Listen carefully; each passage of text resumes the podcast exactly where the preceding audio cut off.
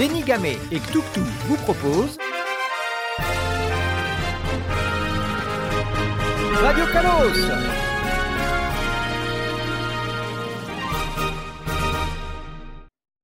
Coucou à toutes et à tous, ici Ktuktu pour cette septième édition de Radio Kalos, votre podcast favori sur l'actualité Pokémon. Et aujourd'hui, nous allons parler d'un sujet brûlant, le TCG, Trading Card Game, ou dans la langue de Molière, le jeu de cartes à collectionner. Si nous avons choisi ce sujet, c'est pour deux raisons. La première, c'est que le TCG n'a jamais été aussi populaire, à la fois dans la communauté qu'à l'extérieur. Les prix s'envolent, les ruptures de stock côtoient les réimpressions, tandis que les box de display sont prises d'assaut dans des magasins par des revendeurs peu scrupuleux. La seconde, c'est parce que mon petit-neveu commence tout juste à collectionner les cartes Pokémon, et ses parents comptent sur moi pour que je lui apprenne comment ça fonctionne. Et pour traiter ce sujet, je ne serai pas seul, car je suis accompagné comme toujours du recto de mon verso, du pile de mon face, la carte énergie de ce podcast. Je parle bien sûr de Zeni. Salut Zeni Salut à tous, euh, donc euh, merci d'être là pour euh, cette septième émission qui a très très bien commencé, hein, on va pas se le mentir, vraiment aucun problème technique dès le début, c'était génial. donc effectivement on va parler de Trading Card Game qui est un sujet qu'on a très peu abordé dans les émissions, dans ces émissions, mais euh, qui effectivement, comme tu le dis, est complètement au cœur de l'attention Pokémon en ce moment, particulièrement par des personnes qui ne sont pas si fans que ça de Pokémon. Mais on en reparlera. En tout cas, euh, on va, on est bien entouré. Je vois qu'actuellement il y a 15 personnes qui nous écoutent. C'est très bien, c'est un excellent démarrage. Mais vous allez encore plus être enchantés en découvrant nos invités du jour. Ouais, parce que nous, on s'y connaît pas trop en TCG, c'est vrai, mais on a réuni une équipe de, de spécialistes, une équipe de choc pour décrypter cette actualité euh, tranchante comme du papier et pour nous enseigner les rudiments les plus basiques. Hein. À savoir Xelios, rédacteur à la fois sur Eternia mais surtout sur Pokécardex, une vraie référence sur l'actualité autour du jeu de cartes à collectionner Pokémon.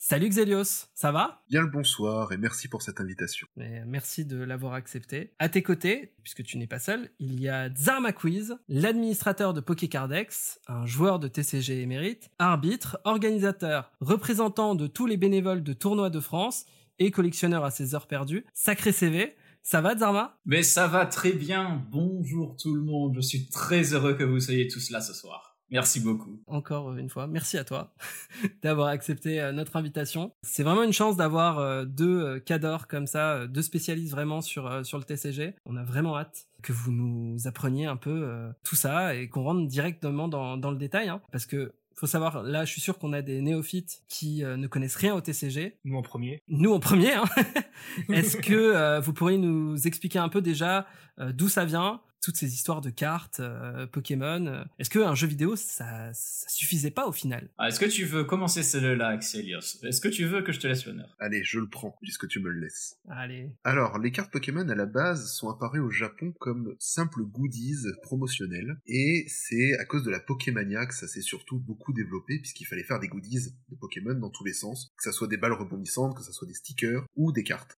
Et en arrivant en plein milieu de cette Pokémania, forcément, ça a pris une ampleur phénoménale. Il y en avait dans toutes les cours de récréation, certains s'en souviennent sans doute, et ben, forcément, de fil en aiguille, on y est toujours actuellement. Alors, je pense que c'est un très bon résumé, parce que la façon dont Pokémon a commencé, même pour le jeu vidéo, c'est quelque chose où même euh, Nintendo n'était pas entièrement confiant dedans. On a quand même soutenu le projet, et puis ça a eu un succès, et puis le succès n'a fait que se démultiplier. Et maintenant, on a quelque chose de très structuré, évidemment, avec... Euh, créature qui est l'entité responsable d'étendre tout l'univers Pokémon et qui, entre autres, a absorbé le département entièrement dédié à la conception des cartes que nous avons actuellement. Non, parce que, actuellement, euh, alors pour ceux qui ne connaissent pas trop l'organisation autour de Pokémon, on a The Pokémon Company qui euh, englobe un peu toute la licence, qui est détenue à la fois par Game Freaks, qui s'occupe des jeux vidéo principaux, on a Nintendo qui euh, produit et édite la majorité des jeux, et on a Creatures Inc. qui s'occupe bah, de tout ce qui est produit de tous les goodies. Euh, de tout ce qui est artistique aussi. Hein. Sachant que ça c'est très récent parce que avant, euh, je crois, avant Ruby Saphir, tout était centralisé euh, par Nintendo en fait, par Game Freak même en fait. Alors les cartes Pokémon, je crois qu'avant c'était Wizard, c'est ça, si je me trompe pas. Alors c'est assez compliqué en tout cas pour ce qui est de la distribution en Europe, c'était et enfin hors du Japon, Wizard était chargé de distribuer, mais la conception, la décision de quelle carte aller dans quelle série, ça restait la mainmise de ce ce fameux Pokémon Card Laboratory dont euh, je sais moi-même assez peu de choses, mais qui était responsable des cartes.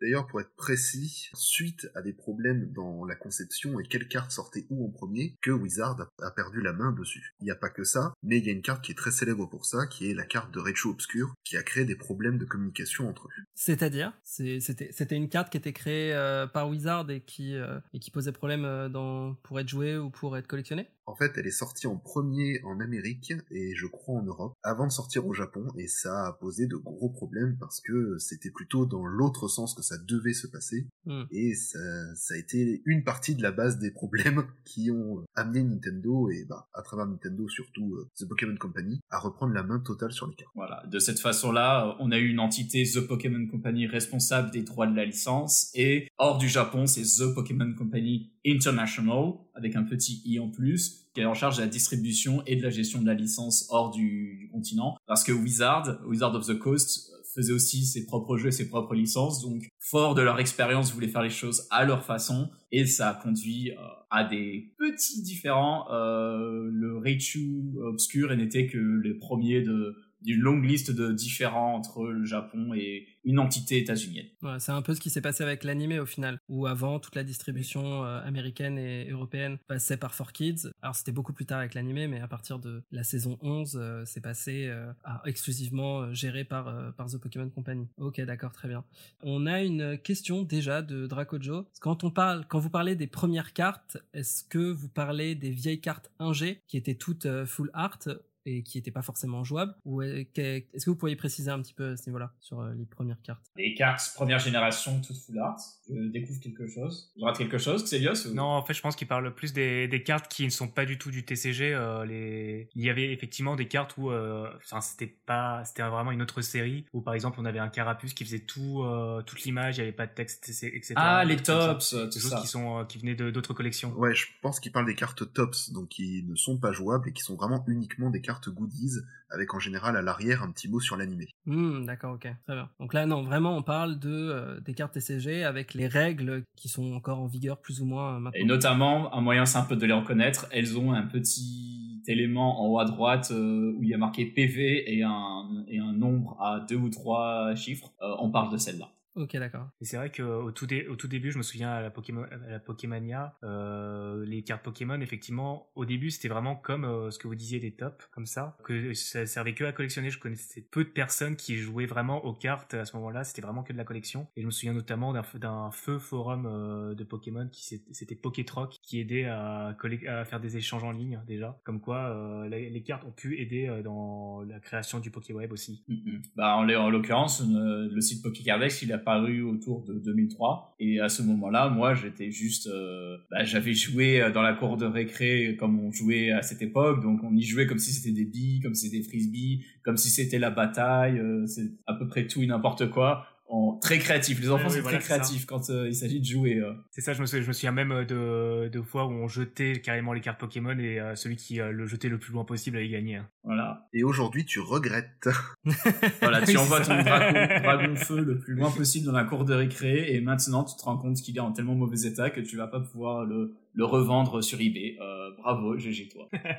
c'est ça. Ça, on en parlera euh, un peu plus tard euh, au cours de l'émission, un peu de, de, toutes ces histoires de spéculation. Pour revenir sur les, les, cartes en elles-mêmes, justement, Là, on parlait de, de, jouer avec les cartes. Il y a des vraies règles, autres que lancer les cartes le plus loin. Est-ce que vous pourriez nous détailler un petit peu comment on pourrait expliquer une partie, tout simplement, du jeu de TCG, surtout à quelqu'un qui, qui n'y aurait jamais joué? Alors, ça va être... Pour le coup, je vais te laisser. ouais, ça va être un poil compliqué de le faire sans support visuel, donc je vais plutôt donner des grandes lignes directives. Très clairement, ce qu'il y a de commun avec le jeu vidéo, c'est qu'on attaque avec nos, charmantes petites créatures et les, les attaques de ces créatures sont imprimées sur la carte elle-même. Par contre, soyons d'accord, si dès le tout premier tour de la partie tu peux utiliser tes attaques les plus fortes, genre ultra laser, je pense que dans le jeu vidéo, ça ferait très mauvais ménage. Et donc, il y a aussi des mécaniques en place pour euh, éviter d'utiliser tes attaques les plus fortes dès le début de la partie.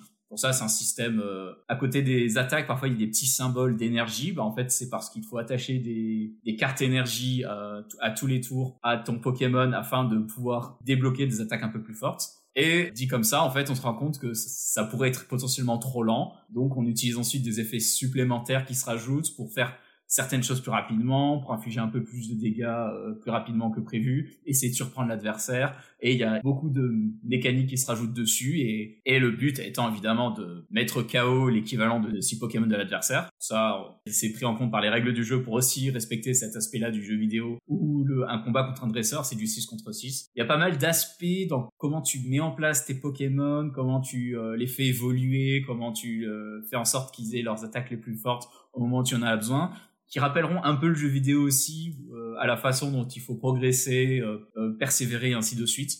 Et il y a énormément de références au jeu vidéo. Il y a des cartes objets comme la potion qui rappelle le jeu vidéo. Il y a des cartes supporters, ce sont des personnages qu'on connaît très bien, et ainsi de suite. Il y a, il y a Red notamment qui est représenté en carte. Il y a des professeurs, et ils sont toujours là il y a, énormément d'effets qui, d'un côté, font un bon, très bon rappel au jeu vidéo. Ils ont fait de bons efforts là-dessus. Et pour ce qui est de vraiment expliquer les règles, le plus simple, c'est encore d'avoir un support qui permet d'y jouer. Donc pour ça, il y a le logiciel Pokémon euh, JCC euh, Online qu'on peut télécharger sur le site officiel Pokémon qui contient un mode pour apprendre à jouer. Mais en quelque sorte, il y a un aspect où on essaye de mettre KO le Pokémon de, de l'adversaire. On essaye de préparer ses Pokémon pour qu'ils soient plus efficaces que l'adversaire à ce jeu-là et il y a un échange. Donc généralement une partie, elle peut durer entre 6 à 15 tours, 20 tours, ça dépend des decks. Euh, selon les stratégies, ça peut être un peu plus long, parfois un peu plus court, ça dépend vraiment. Et il y a vraiment matière à s'amuser, à, gérer ses cartes efficacement et ainsi de suite avec une dimension très sympa là-dessus. Euh, c'est, ça fait partie des choses que j'aime beaucoup dans ce jeu. D'accord, ok. On a une question dans le chat de Dracojo qui demande s'il y a des Pokémon bannis comme pour les compétitions euh, du jeu vidéo. En fait, les cartes, elles sont imprimées régulièrement par série. Et ce qui se passe, c'est qu'il y a une nouvelle série à peu près tous les deux ou trois mois. Et au bout d'un an, on a une rotation où on enlève les quatre ou cinq plus vieilles séries du format en question. D'accord. Donc euh, il y a un sorte de roulement de ce qui est jouable et pas jouable et ça continue ainsi de suite. De façon très exceptionnelle, il peut arriver qu'une carte soit explicitement bannie parce que les... c'était imprévu que la carte obtienne une puissance incontrôlée et donc euh, il faut le faire en urgence. C'est arrivé trois fois de toute l'histoire du, du jeu de cartes. Très rare. Ah ouais, il s'agissait de quel Pokémon Alors en fait, la première carte, c'était pas une carte Pokémon, c'était une carte dresseur. Ouais. Euh, il y a une façon dont on peut perdre dans le jeu de cartes, c'est si, on, quand on commence son tour, t'es censé piocher une carte dans ton deck. C'est ton deck, c'est ton tas de cartes euh, avec lesquelles tu vas faire toute la partie. Sauf que si quand tu commences ton tour, ton deck est vide, tu perds la partie. Donc le but dans une partie normale, c'est de bien gérer tes cartes de façon à ne pas en, en, claquer trop et de te retrouver avec un deck complètement vide et tu perds la partie parce que t'as plus de ressources du tout. Et ben en fait c'est une carte qui dit les deux joueurs remélangent complètement tout ce qui est dans leur euh, pile de défausse, leur corbeille, dans le deck. D'accord. Bisous. Donc en fait il est commencé à y avoir des stratégies assez folles où tu utilises énormément d'effets pour piocher euh, tout ton deck, tu piochais 40 cartes en un tour. sur un deck de 60, t'en piochais 40 à peu près. Et au tour suivant, tu finis de piocher, tu utilises cette carte-là pour tout remettre dans le deck et tu recontinues. Et ainsi de suite, et ça crée des, situations assez folles. Des boucles infinies. Ouais, je vois. Ça a l'air très rigolo dit comme ça, mais ça avait un impact assez négatif sur les parties. Ça supprimait une condition de victoire complètement. Ça, en plus, c'est un deck, un deck dont la stratégie est d'empêcher toi de, de, te jouer. Comme il récupérait en permanence les cartes dont il a besoin pour te polluer la partie, en fait, je polluais la partie 24-7, euh, ça s'arrêtait jamais. Et ça rendait le format euh, vraiment pas agréable. Donc ça a été la première fois qu'ils ont fait un ban. C'était en, c'était en 2015, de mémoire. Ah ouais, donc c'est... 2014-2015.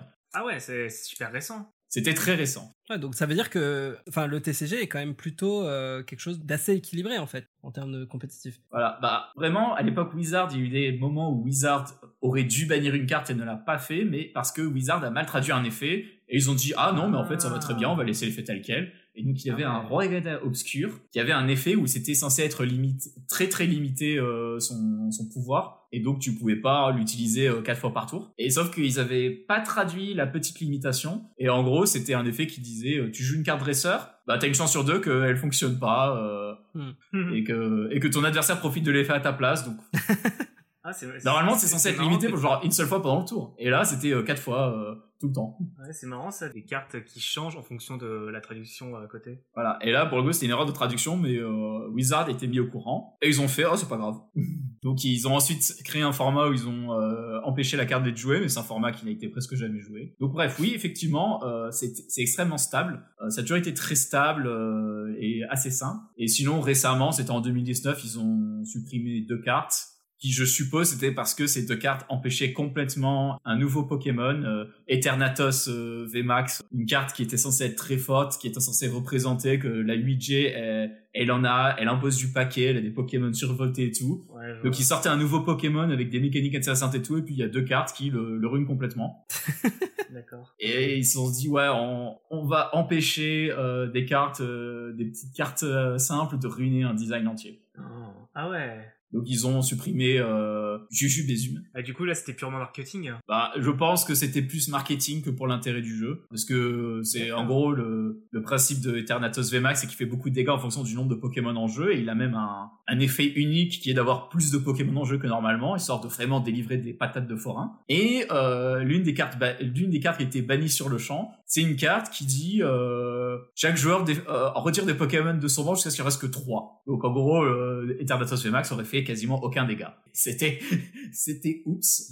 C'est vrai, Mais en fait, c'est, ça qui. Je pense que le format de, changer de carte régulièrement et de changer un peu euh, cette. euh, Enfin voilà, le, nombre de Pokémon qui vont être disponibles, ça permet quand même de garder un certain équilibre, contrairement aux jeux vidéo où tu tapes euh, toujours euh, 1000 créatures qu'il faut quand même un minimum équilibrer.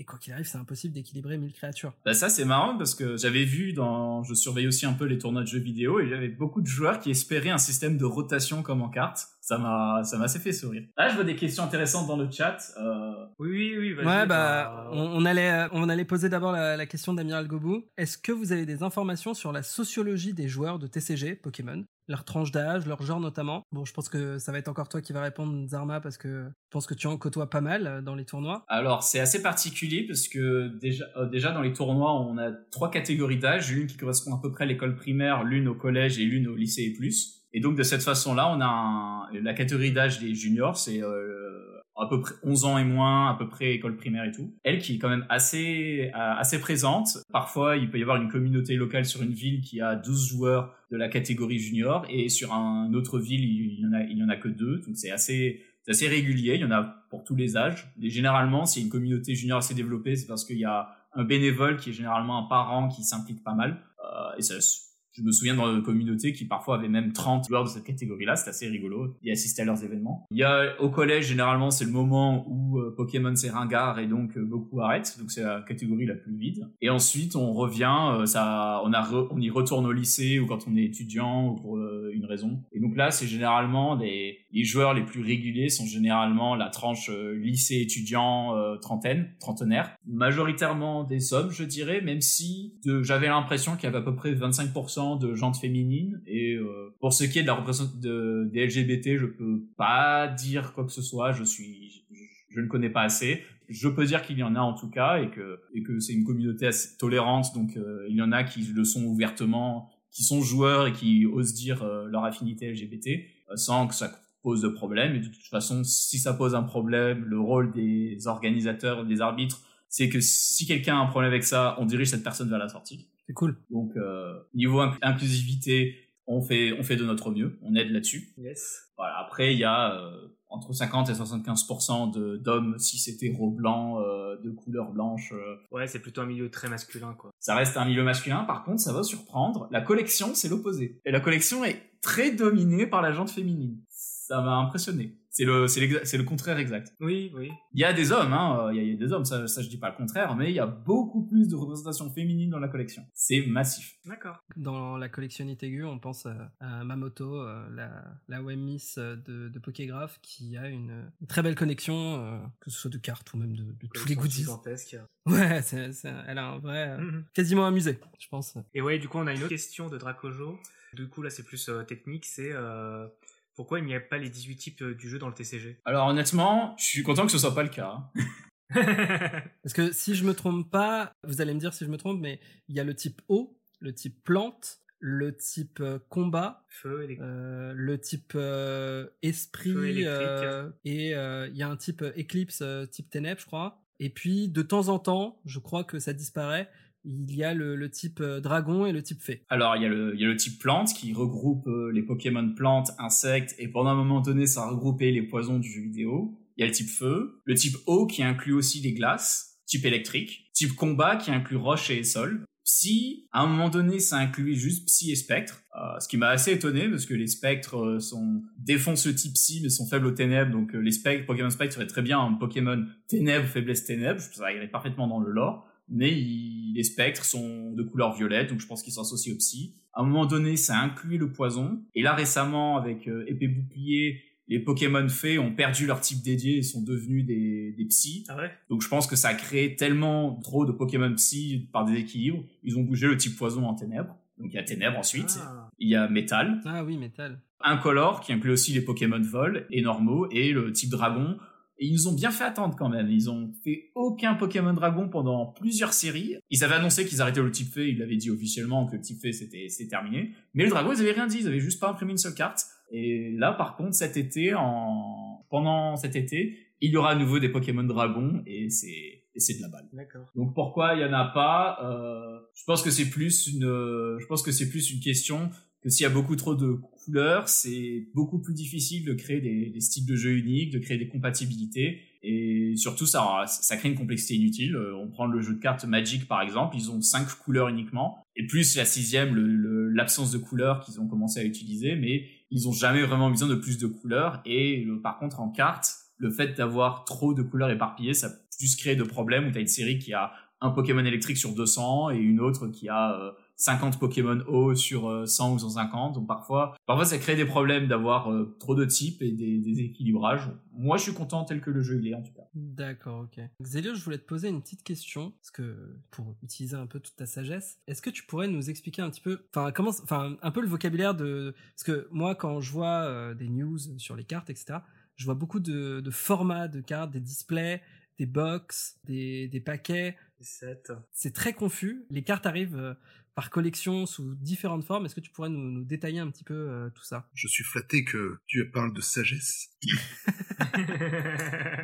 Alors du coup, euh, en général, on achète les cartes sous forme de booster, donc qui sont des paquets soit de euh, 5 cartes pour le Japon en règle générale, mais ça peut varier, et 10 cartes en Occident. Ces boosters sont rangés dans des boîtes en carton qu'on appelle des displays. Donc là, en Occident, on est sur une trentaine de boosters par euh, display à peu près. Et tout ça réparti dans des extensions, donc qui correspondent en fait une série, elles-mêmes rangées dans des blocs qui correspondent eux aux jeux vidéo. Par exemple, il y a le bloc épée bouclier, dans lequel on va trouver l'extension, par exemple, euh, qui s'appelle éponyme, donc euh, épée bouclier, ou Clash des rebelles, ou Ténèbres embrasées, qui vont contenir elles toutes les cartes qu'on connaît, qui ont le même petit logo en bas, ou sur les côtés dépendant de l'époque, et ainsi de suite. D'accord, ok. Et tout ça, vous l'avez dit, ça dure à peu près, enfin une collection dure à peu près 2-3 mois. Elle, en fait, une collection, enfin une extension du coup, sort Oui, à peu près tous les tous les 2-3 mois, sachant que ce rythme est différent au Japon où en ce moment on est plutôt sur une par mois, une par mois et demi. Ah ouais. Et mais elles sont beaucoup moins copieuses que chez nous, puisqu'elles sont regroupées avant de sortir en Occident. Ah ouais, c'est intense. D'accord, ok. Donc il y a vraiment deux marchés euh, parallèles avec le Japon et euh, l'Occident, et euh, qui, mais au final, les, les cartes qu'on récupère ici sont identiques. Euh, Enfin, on récupère toutes les cartes. Non, Ah oui, non? À peu près. à peu près. Il y a des subtilités. Il y a beaucoup de cartes promotionnelles au Japon qui restent là-bas, et il arrive très rarement que des cartes occidentales restent en Occident. C'est le cas actuellement pour des cartes euh, en Angleterre, qui sont en partenariat avec les associations de futsal, et qui sont propres à l'Angleterre, et qui ne sortiront sans doute jamais du pays. Après, il y a ce que tu ce que tu fais remarquer, c'est assez intéressant. On, a- on remarque souvent ça sur les nouvelles où il y a une incompréhension sur le fait que le rythme japonais et le rythme occident est très différent sur ses fonctionnements. Même si on arrive à prédire que les séries japonaises X, tel et trucs seront regroupées et feront notre série occidentale euh, truc chouette. Mhm. Euh, mais souvent, on a les mêmes questions qui reviennent. Euh, oh, est-ce que cette carte qui est dans cette série officielle japonaise sortira chez nous est-ce que quand est-ce qu'elle sort chez nous ainsi de suite? On, on voit ça souvent. Euh, c'est vrai que le système japonais, une fois qu'on sait enfin comment il fonctionne, c'est simple, mais c'est euh, comme toutes les choses difficiles, faut comprendre la subtilité de, des différences radicales entre les, les deux marchés. Ok, d'accord, je vois. Est-ce que euh, Zenith a une autre question sur le sujet? Oui, ce qui est set, etc. Vous êtes euh, plus dans les tournois Pokémon. euh, T'as dit Zar- Zarmaquist est euh, organisateur et arbitre. Et ça, vraiment, c'est pour le coup, c'est vraiment le sujet que je connais pas du tout dans le TCG. Ou est-ce que vous pourrez euh, nous parler un petit peu des tournois de TCG, comment ça s'organise, euh, comment, enfin, c'est combien, pendant combien de temps, etc., etc. Bah écoute, avec plaisir. Et d'ailleurs pour ça, je vais donner un exemple. Je vais parler des, expliquer comment le tournoi se déroule. Je vais parler des tournois d'avant-première Je pense que pas mal de gens ont dû entendre parler de kits d'avant-première, kits d'AP, sans trop savoir ce que le A et le P signifiaient. en fait, c'est des tournois d'avant-première quand une série est sur le point de sortir.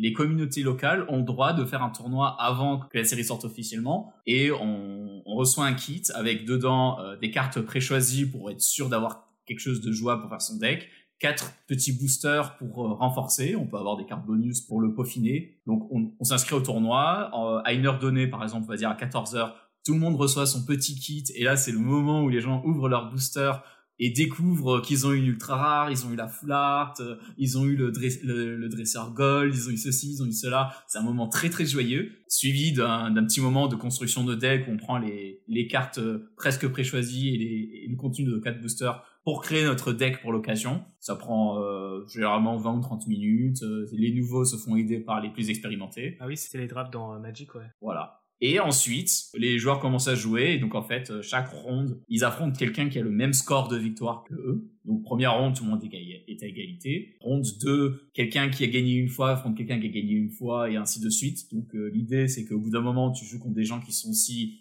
aussi bon que toi. Donc si t'es vraiment compétitif, euh, t'aimes euh, t'aimes la gagne, euh, t'aimes le beau jeu, le tout ça et tout, tu finis par affronter des joueurs qui ont autant la, rage de vin que toi. Et si t'es plus là tranquillou ou t'as vraiment pas eu de chance et tout, t'es contre des gens qui sont qui sont comme toi également en plus en fin de tournoi. Donc ensuite chaque ronde elle peut durer, ça, ça dépend des règles du tournoi. Ça pour les avant-premières ça peut durer 20-30 minutes ou un peu plus à chaque ronde. Et à la fin du tournoi il y a, y a le classement et on célèbre, on célèbre ainsi de suite.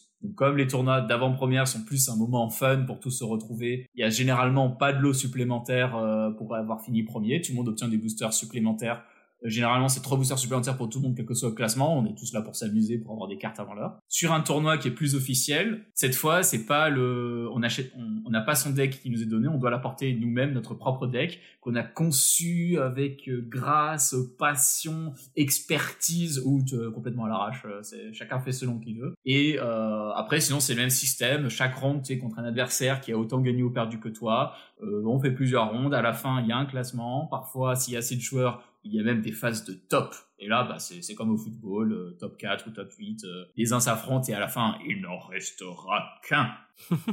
et euh, avec tout ça, et après, il y a des lots selon le classement. Et donc ça, c'est la base d'à peu près tous les tournois. Et là, je, je parle de gagne, de tension et tout, tout ça, mais de mon expérience, c'est très relax quand, quand je joue. J'adore raconter une petite connerie au passage.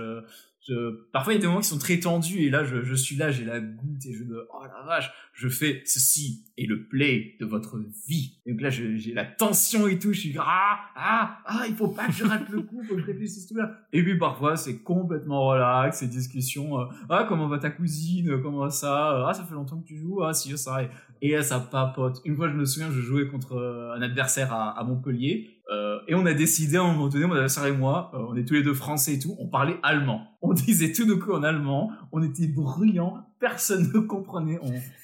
On, s'était tapé un, un, trip comme ça, euh, sorti de l'espace. Pourtant, c'était un tournoi qui était très prestigieux, il y avait beaucoup d'enjeux, et nous on était là, euh, milieu de tournoi, et on, une partie hyper tendue, on l'a joué en, en disant n'importe quoi en allemand. C'était ah, j'ai de bons souvenirs là-dessus. Ok, top. Voilà. Donc après, ça, c'est en, local, on a des petits tournois, mais ensuite, il y a un système, un circuit tournoi où on gagne des, des, points qui servent à se qualifier pour le championnat du monde. Et euh, plus le tournoi a de l'importance, plus il a de, de, points à gagner et de lots importants. Certains, certains tournois, les tournois régionaux, euh, rapportent même de l'argent si on finit dans les top places et ce même pour les enfants. Généralement, c'est le moment où les parents qui écoutent ceci sont en train de dire ah faut que j'entraîne mon fils, faut absolument que mon enfant devienne un, un grand dresseur et gagne tout. Si ça motive des gens à aller en tournoi, autant qu'ils le sachent que c'est une possibilité. Mais c'est c'est pas facile pour autant. Mais il y a aussi un système compétitif avec en plus des streams, euh, des, des matchs diffusés, ainsi de suite et tout. Ouais, il y a tout un système instantationnalisé. Institutionnel. Merci Zeni. Institutionnalisé. ah bah ok, bah c'est c'est passionnant euh, d'écouter ça. Et je pense que ce sera encore plus intéressant euh, dans la seconde partie quand on vous demandera un petit peu votre expérience perso sur le TCG. Euh, je vous propose que on s'arrête là en tout cas sur cette présentation du TCG qui a été, euh, ma foi, très claire. Très très bonne. Que ce soit pour nous pour, ou pour nos viewers. Donc c'est l'instant que vous attendez peut-être tous, du Poké Freak Show. Parce que oui, comme euh, maintenant on fait des mini pastilles entre euh, nos épisodes, donc ça va être au Zénith. Attention, je lance le jingle. Donc, comme tu l'as dit, euh, maintenant on fait des petites pastilles de Poké Freak Show. Dernière fois, je l'ai fait un petit peu, mais c'était plus une présentation euh, de trucs cool dans Pokémon Snap. Là, on va vraiment parler d'un Pokémon précis. Poké Freak Show, pour ceux qui ne me suivaient pas, c'est quoi le concept? En gros, on va parler d'un Pokémon qui est un petit peu oublié ou détesté par tout le monde, et un petit peu lui rendre ses lettres de noblesse. Pour cette toute première, on va parler d'un Pokémon que j'avais longtemps hésité à faire dans l'émission, mais je me rendais compte qu'il n'y avait pas grand chose à dire sur lui, et j'ai envie de euh, lui consacrer euh, cette première pastille. Donc c'est un Pokémon qui brille par sa banalité. Brille est un indice très important. Et c'est au point que certains seraient surpris de savoir qu'il s'agit d'un Pokémon et pas d'un animal. Un Pokémon que beaucoup ont sans doute oublié. Il s'agit du Pokémon numéro 457 dont on a vite fait parler la dernière fois. Il s'agit de Luminéon. Hashtag le pire Pokémon. Le pire non, de tous. Pas le pire et je vais vous, je le déteste. Je vais vous expliquer pourquoi c'est pas le pire. Euh, je vois dans en commentaire Lumivol. Effectivement, pendant très longtemps, je croyais que c'était qu'il s'appelait Lumivol, mais en fait Lumivol c'est un autre Pokémon. Donc Luminéon, qu'est-ce qu'on peut dire déjà? C'est un Pokémon qui ressemble à un poisson, comme euh, beaucoup de Pokémon. Mais en fait, déjà on va corriger une certaine chose, c'est que finalement il n'y a pas tant de Pokémon que ça qui sont euh, qui sont des poissons. On se souvient un petit peu de la vidéo de Link the Sun qui nous disait oui il y a un milliard de poissons. En fait, il y en a que 32 de poissons Pokémon. Et même pire que ça, dans les trois dernières générations, il y en a eu que 5, dont 0 pour la 6G. Donc de là à dire qu'il y a une abondance de poissons, bah c'est simple. 32 Pokémon sur les quoi les 897 quoi, c'est 2% des Pokémon, sachant que dans le règne animal, il y en a 32 500 pour 1 million 7 espèces d'animaux reconnus, ça fait aussi 3%. Donc, désolé, mais on est raccord. Il n'y a pas tant de poissons que ça dans Pokémon. Donc voilà, ça c'était une première chose. Revenons sur Luminéon. Comme j'ai dit, un Pokémon qui paraît banal. On a vraiment l'impression qu'il a rien à dire dessus. Et pour cause, bah, suffit d'entendre Toutou qui, euh, qui disait ça tout à l'heure. Et c'est vrai. Il n'y a rien à dire sur lui. Et du coup, c'est tellement peu de choses que euh, c'est pour ça que je le mets dans une version assez condensée. Mais en réalité, c'est un Pokémon, quand on y réfléchit, qui, bah, d'une part, mérite d'exister comme tous les autres, mais pour deux raisons. Déjà, parce que il a quand même une signification dans le bestiaire euh, de Pokémon. D'autre part, parce que c'est une masterclass en termes de design de Pokémon, et je vais vous expliquer pourquoi. Déjà, parlons un petit peu des origines de Luminéon. Entre parenthèses, on va pas trop parler des caillons, qui est un petit peu la version condensée de Luminéon, donc euh, en parlant de Luminéon, je parlerai des caillons. Voilà. Luminéon, il a trois origines, mais avant, parlons un petit peu de ses particularités. Luminéon, c'est un poisson bleu avec des taches violettes, euh, avec des ailes de papillon, enfin des, des, sortes de nageoires qui ressemblent à des ailes de papillon. On notera deux, deux entrées du Pokédex, celle de Perle qui nous dit que pour éviter de se faire voir par ses ennemis, il rampe au fond de l'eau grâce aux nageoires sur son torse. C'est pour ça qu'il a deux sortes d'appendices un petit peu au bas de son ventre.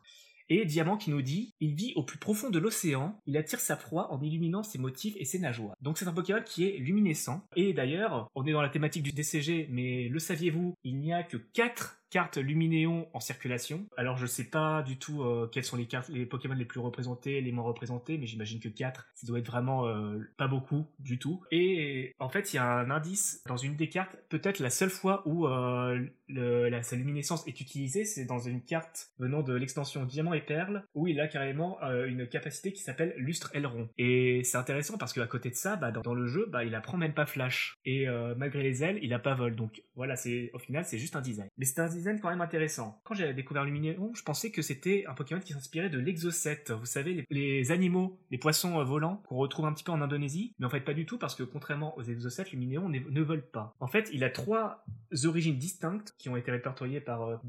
C'est déjà les poissons papillons ou euh, les Pantodon bucholzi, qui sont des espèces euh, de poissons d'Afrique qui, quand on regarde un petit peu euh, son design, a effectivement des sortes d'ailes de papillons. Donc euh, ce design-là ne sort pas de nulle part. Sa deuxième inspiration, c'est les poissons tripodes ou Hypnopidae. Voilà, désolé pour mon latin très approximatif, qui sont des, poissons effectivement qui se terrent au fond des océans pour récupérer un petit peu de la, de la nourriture. Et la troisième, alors là c'est vraiment, je vous invite à mettre ça un petit peu dans sur Google pour voir qu'est-ce que c'est que ces horreurs? C'est les poissons H ou les Sternoptychinae qui seraient la trace de leur luminescence. Donc vous allez me dire, ok, mais du coup, trois inspirations pour un seul Pokémon, c'est assez chaud. Mais au final, c'est trois animaux qui auraient mérité d'être euh, dans Pokémon. Parce qu'en fait, on a l'impression que c'est banal parce que des animaux comme ça, ça existe dans la vraie vie. Mais au final, ils méritent d'être là. Je voudrais dire, euh, un poisson avec des ailes de papillon, c'est quand même euh, faut l'inventer en fait. Et puis même euh, pour d'autres animaux, un éléphant. Enfin, on a l'impression que euh, comment il s'appelle le Pokémon de la 8G euh, Raja. Enfin, vous voyez de quel Pokémon je parle? Moi, je l'ai appelé Babar. Voilà. Par Shiraja, on se dit bah c'est un éléphant, mais en vrai un éléphant c'est quand même euh, chaud d'imaginer. Et imaginer dans un monde où il n'y a pas d'éléphant, c'est quand même quelque chose d'incroyable. Donc déjà d'une part ça, d'autre part, comme je l'ai dit, euh, Luminéon est un modèle en termes de design de Pokémon parce que tout simplement c'est un condensé, comme je l'ai dit, de trois poissons différents qui dans son design s'harmonisent très bien. On n'a pas l'impression que ça vient de trois Pokémon différents, mais qu'il est inspiré d'un autre poisson qui est le combattant que vous connaissez peut-être, que certains ont dans des aquariums, etc. Et euh, c'est vrai que la ressemblance est là. Je pensais aussi à l'exocet mais du coup, voilà, on voit pas ces inspirations-là, et c'est assez incroyable. Bien sûr, si je parle de Luminéon, c'est aussi parce que, comme ça a été dit dans le chat, Récemment, Pokémon Snap lui a redonné ses lettres de noblesse un petit peu. On se souvient qu'à un moment, il y a quand même un Luminéon qui réussit à faire face à un Sharpedo et ça c'est quand même incroyable. C'est vraiment un Pokémon que beaucoup avaient oublié, mais que euh, bah, Pokémon Snap a choisi de redonner son ses lettres de noblesse parce que c'est vrai que c'est un Pokémon qui s'harmonise bien dans les fonds marins. Voilà, c'est un Pokémon qui est quand même très beau, qui est très bien pensé, qui est très bien designé et c'est pour ça qu'on l'aime. Sauf moi. T'es pas convaincu, putain. Non, c'est très intéressant, c'est très intéressant. Mais il sert à rien. Capuma, il sert à quoi? Ça a tellement de choses, tellement de choses. Mais ce n'est pas le moment. C'est le moment de lancer la pause musicale. Et on aura ce débat un autre jour. Peut-être jamais, qui sait? on vous laisse euh, débattre dans les commentaires si Luminéon est cool ou pas, et si Capumin est très cool ou juste cool.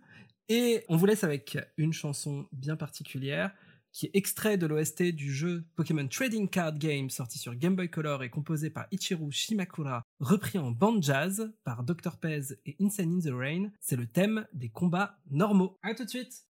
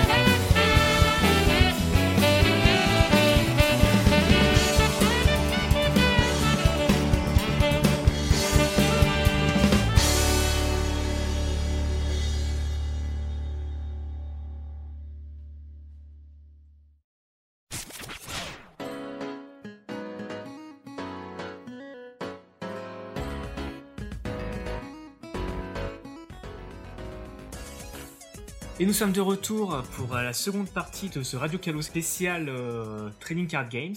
Nous sommes toujours en compagnie de Xelios, de Zermarquiz et de Cthulhu évidemment. Dans la première partie, on avait un petit peu tracé les lignes des TCG, euh, les organisations, les règles, tout ça, tout ça. Dans cette seconde partie, nous allons parler de vos expériences personnelles de la collection, du jeu, comment vous avez commencé, comment vous êtes rentré là-dedans. Zerma Quiz, euh, est-ce que tu peux nous parler un petit peu de tes débuts dans ce monde euh, de TCG Alors, ça commence assez simplement, comme tous les enfants de 10 ans en 2000, je suis rentré dans la Pokémania, puis au collège, j'ai dû un peu la cacher. Et là où ça va commencer à dérailler un peu, c'est quand au lycée, j'ai vu que le Festival international des jeux à, Cannes hébergeait un tournoi Pokémon prestigieux. Et euh, moi, dans ma tête, je me suis dit, je vais affronter plein de plein de d'enfants plus jeunes que moi qui savent pas jouer non plus. C'est moi le meilleur et je vais tous les défoncer. J'arrive, première ronde, je tombe sur quelqu'un qui est devenu champion de France deux ans après et euh, j'ai ramassé mes dents. je vais être honnête. Mais puis toutes les autres parties, je les ai perdues lamentablement. J'avais un un deck qui était vraiment très mauvais, aucune vraie idée de la tactique et tout. Euh, c'est l'avantage quand on ne sait rien, c'est qu'on se croit vraiment le meilleur. Mais tout le monde a été très en bienveillant, euh, m'a encouragé d'aller sur Pokécardex pour euh, rester en, pour rester avec la communauté et aussi apprendre à mieux jouer. Donc je suis allé sur Pokécardex, je suis devenu modérateur, user, admin et tout ça avant d'être un bon avant d'être devenu un bon joueur. Ça ça, ça c'était un peu plus dur parce qu'en plus je faisais aucun effort là-dessus. Donc euh, pendant longtemps j'ai joué des trucs rigolos mais pas super bons. Et à un moment donné j'ai eu le déclic de vouloir jouer plus compétitif et aussi de vouloir arbitrer. Donc j'ai eu pas mal de. D'ailleurs, le premier tournoi que j'ai arbitré, j'ai même été euh, head judge, donc le juge en chef du tournoi en entier, d'un tournoi de 120 personnes qui était très ah important à ah la qualification mondiale et ainsi de suite. J'avais aucune expérience d'arbitrage. J'avais envoyé comme mail, oui bonjour, j'aimerais arbitrer pour obtenir de l'expérience en tant que juge. Et la réponse qu'on m'a donnée, c'était c'est très bien, euh, j'apprécie beaucoup ton message, je te mets head judge. et moi, j'ai fait, vous, ah putain. vous êtes sûr? Euh, Vous êtes vraiment sûr là Et là, la réponse, je sais que tu es impatient d'adosser ce rôle, mais ma décision est finale. Tu seras le head judge. Enjoy. Bon. Ils t'ont catapulté. Ah ouais, la réalité, c'est que tout ce qui devait échouer a échoué. Donc, euh, je m'étais même dit, euh, plus jamais j'arbitrerai à nouveau. Euh, c'est pour ça que ça a même pas pris quelques mois pour que je retourne à nouveau dans l'organisation de tournois en local, arbitrage de tournois et ainsi de suite l'esprit de contradiction, bien français. Ah, mais c'est normal. Mais du coup, avant même ce premier tournoi à Cannes, tu jouais déjà aux cartes. T'avais déjà quand même euh, de quoi avoir un deck ou ce genre de choses. Bah, j'avais des cartes, j'avais des decks, j'avais lu les règles, mais euh, je jouais dans, je, jouais dans mon, dans ma chambre tout seul, quoi. Je jouais solo. Euh, et du coup, je, je savais vraiment aucune idée de comment ça se jouait sérieusement. Je connaissais les règles, mais pas du tout les stratégies. Et c'est quoi le, premier point que tu as eu avec euh, Pokémon? T'es avec l'animé, avec le jeu, ou est-ce que le TCG ça a été la première porte d'entrée? C'était la cour de récré, donc oui, ça a été le, TCG direct. Ensuite, mes, ensuite, mes parents m'ont acheté une Game Boy avec Pokémon jaune, et donc ça, ça a été la suite. Le coup de et là, c'est et là, c'est bon, je, je jouais mais non-stop. J'ai appris tout sur l'optimisation des piles de ta Game Boy pour pouvoir jouer le plus longtemps possible. J'ai étudié le, le, rendement des piles rechargeables pour avoir moins besoin d'acheter des piles et économiser en argent de poche et tout. Pour ça, pour jouer plus longtemps et, euh, et, attendre moins souvent entre deux parties, j'étais fou. Et le, les cartes étaient dans la cour de récré, donc j'ai tout le temps été au contact de Pokémon, que je le veuille ou non. D'accord, ok. Et aujourd'hui, il est électricien. Ah, j'aurais mais non, je suis développeur informatique, c'est beaucoup moins drôle comme métier. Ah, c'est de l'optimisation aussi, hein. c'est une suite logique des choses, on va dire. C'est ça. Et pour toi alors Xelios, euh, dis-nous un peu comment est-ce que t'es tombé dans la marmite euh, des cartes à jouer? Eh ben j'ai un peu le chemin contraire de celui de, de Zarma, puisque moi j'ai commencé avec une Game Boy trouvée en vide-grenier avec Pokémon Rouge à l'intérieur, et effectivement c'est, je pense que c'est la cour de récré qui m'a amené les cartes. Et finalement j'ai un peu mis le doigt dans l'engrenage et euh, il a fallu à peu près quelque chose comme 10 ans pour que j'en ressorte pour passer à Yu-Gi-Oh! Et une fois une période sur Yu-Gi-Oh! passée, je suis revenu à Pokémon. Pour les cartes j'ai toujours été assez intéressé par les secrets derrière les cartes. Tout ce qui va être cartes censurées, tout ce qui va être euh, des illustrations qui se répondent, les cartes secrètes qui ne sont pas numérotées pareil. C'est tous ces petits détails-là que je cherchais déjà plus ou moins dans les jeux. Alors, pas, pas des choses numérotées, mais là où par exemple Zarma, lui, jouait avec les piles, moi je jouais avec euh, l'action replay pour faire bugger le jeu. Et je dirais que j'essaie de faire bugger les cartes maintenant en cherchant euh, les erreurs d'impression, les détails, les infos, toutes ces choses-là. D'accord, ok. Pas d'action replay sur les cartes, mais... Ouais, tu essaies de trouver tous les c'est ça, ouais. Comment est-ce que tu t'es retrouvé sur sur Pokécardex. Là, actuellement, euh, t'es rédacteur, t'es newser, tu fais beaucoup de choses. Alors, je me suis retrouvé sur Pokécardex, déjà pour gérer, pour euh, le côté gestion de la collection que propose le site, et après une très longue discussion en message privé avec un des modérateurs qui, j'espère un jour, tombera sur, euh, sur le replay et se reconnaîtra, euh, j'ai fini par, par poster ma candidature pour devenir ce qui, ce qui s'appelle rédacteur spécial, donc rédacteur d'articles et pas de news. Et puis, ben, je donne régulièrement des coups de main aux collègues newsers quand il y a trop d'actualité et pas assez de, de petites mains pour écrire. Hmm. Bon, tu nous aides aussi euh, beaucoup sur, euh, sur Eternia tout court. Alors, tu vas me faire rougir, arrête.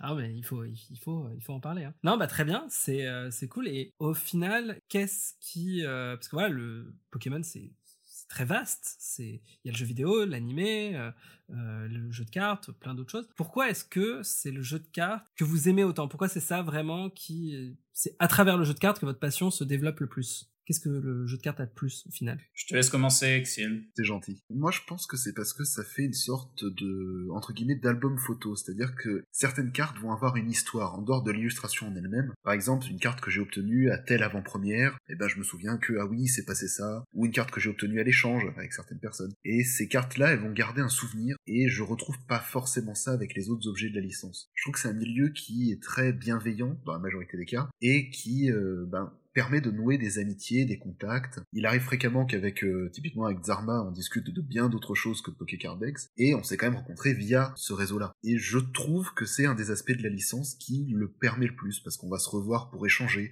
on va se revoir pour jouer, et on a des événements pour le faire. Alors un peu moins en période de Covid, mais par exemple les avant-premières qui avaient lieu tous les 2-3 mois, c'était aussi une bonne excuse pour se retrouver les uns les autres. Hmm, D'accord, ok, je vois. Toi, t'es vraiment plus quand même sur euh, sur la partie collection, Sur la partie communauté, ouais. et communauté, ouais. Alors ça m'empêche pas de jouer en, euh, aux avant-premières et d'y prendre beaucoup de plaisir, mais je reconnais que j'ai pas là forcément la patience de monter un deck, de le tester, de l'élaborer, mais à l'opposé de ça, justement, les avant-premières permettent de faire des petits decks euh, entre guillemets jetables et très souvent très nuls, mais qui vont marcher le temps de quelques combats et qui vont permettre de bien rigoler. Ok, d'accord, je vois. Et du coup, toi, Zarma, alors, qu'est-ce qui te plaît autant sur euh, sur ce sur ce format? Il y a un point de la réponse de Xelios qui est comme moi aussi, où c'est la communauté, mais c'est pour différentes raisons. Avant que je commence à jouer au, dans les tournois de cartes et que je m'investisse en tant que juge et ainsi de suite, bah, j'étais un enfant seul, solitaire, qui restait dans sa chambre, euh, qui faisait rien, rien d'intéressant de ses journées, ainsi de suite. Et là, bah, je suis sorti, j'ai rencontré des gens, j'ai aussi beaucoup voyagé. Et même euh, en tant que juge, on doit, développer des compétences où il faut qu'on explique des choses, euh, faut pouvoir expliquer les choses, euh, les, les, règles du jeu et certains aspects cachés. Parfois, il faut aussi donner des, nouvelles assez tristes quand tu es obligé de dire que bah, vu session qui est arrivée, tu es obligé d'arrêter le match et d'attribuer la défaite à l'un des deux joueurs. Ça, ce sont des choses à, apprendre aussi. Euh, différents aspects. J'ai aussi voyagé euh, en tant que euh, membre du staff pour un tournoi, notamment le tournoi international d'Amérique latine qui était au Brésil à Sao Paulo, où j'ai été invité pour arbitrer. Ce fut un moment excellent, en plein pendant mon, mon, mon anniversaire. Donc j'ai eu un très bon cadeau d'anniversaire de la part de Pokémon de pouvoir visiter le Brésil et d'arbitrer un super tournoi qui fut une expérience incroyable les liens que je que je tissais avec les gens, les tout ce que j'en tire de quand je jouais, que je m'investissais, la, la, la, discipline, la patience et autres qu'il faut acquérir, ainsi de suite. Ça, au final, c'est énormément de, de points qui m'ont beaucoup formé. Et même en ce temps de pandémie, je continue d'être à fond dans l'arbitrage de tournois en ligne, que ce soit les événements Pokémon officiels ou même des événements Yu-Gi-Oh parce que j'ai récemment commencé à arbitrer euh, Yu-Gi-Oh également. Et je, je, je suis dans l'organisation d'un tournoi euh, une ou deux fois par mois euh, en moyenne en, en, période Covid. Donc ça, c'est des, au final, c'est resté dans mon sang. Et c'est euh, la, la, communauté, la façon dont j'ai été accueilli, dont je peux acquérir d'autres personnes, des valeurs que je peux recevoir et retransmettre à nouveau. C'est juste excellent, quoi. Et donc derrière les, les cartes, euh, j'ai profité du Covid pour me faire un album des cartes qui m'ont marqué en tant que membre de la communauté. Ça, ça moi je trouve ça juste magnifique c'est c'est plus beau ça a plus de valeur pour moi qu'un album de photos en comparaison je trouve ça beaucoup plus euh, personnel et, et, et chargé en émotions d'accord c'est en fait euh, les cartes Pokémon c'est plus que des bouts de carton finalement pour vous au-delà au-delà de du TCG même c'est c'est vraiment quelque chose de plus personnel maintenant je trouve que quelque part c'est une excuse pour d'autres choses c'est une excuse pour sociabiliser c'est une excuse pour rencontrer des gens pour créer des souvenirs mm. ça sert presque de support à la sociabilité quelque part je vois complètement d'accord là-dessus. C'est au final, c'est juste un moyen qui permet d'avoir tout ce lien communautaire derrière. Mais finalement, on a tous les deux vécu d'une façon différente la même bienveillance. J'ai hâte que l'on puisse se retrouver à nouveau. J'avais en, plan, quand j'habitais encore en France, d'organiser des rendez-vous entre collectionneurs de Poké Cardex pour se retrouver, euh,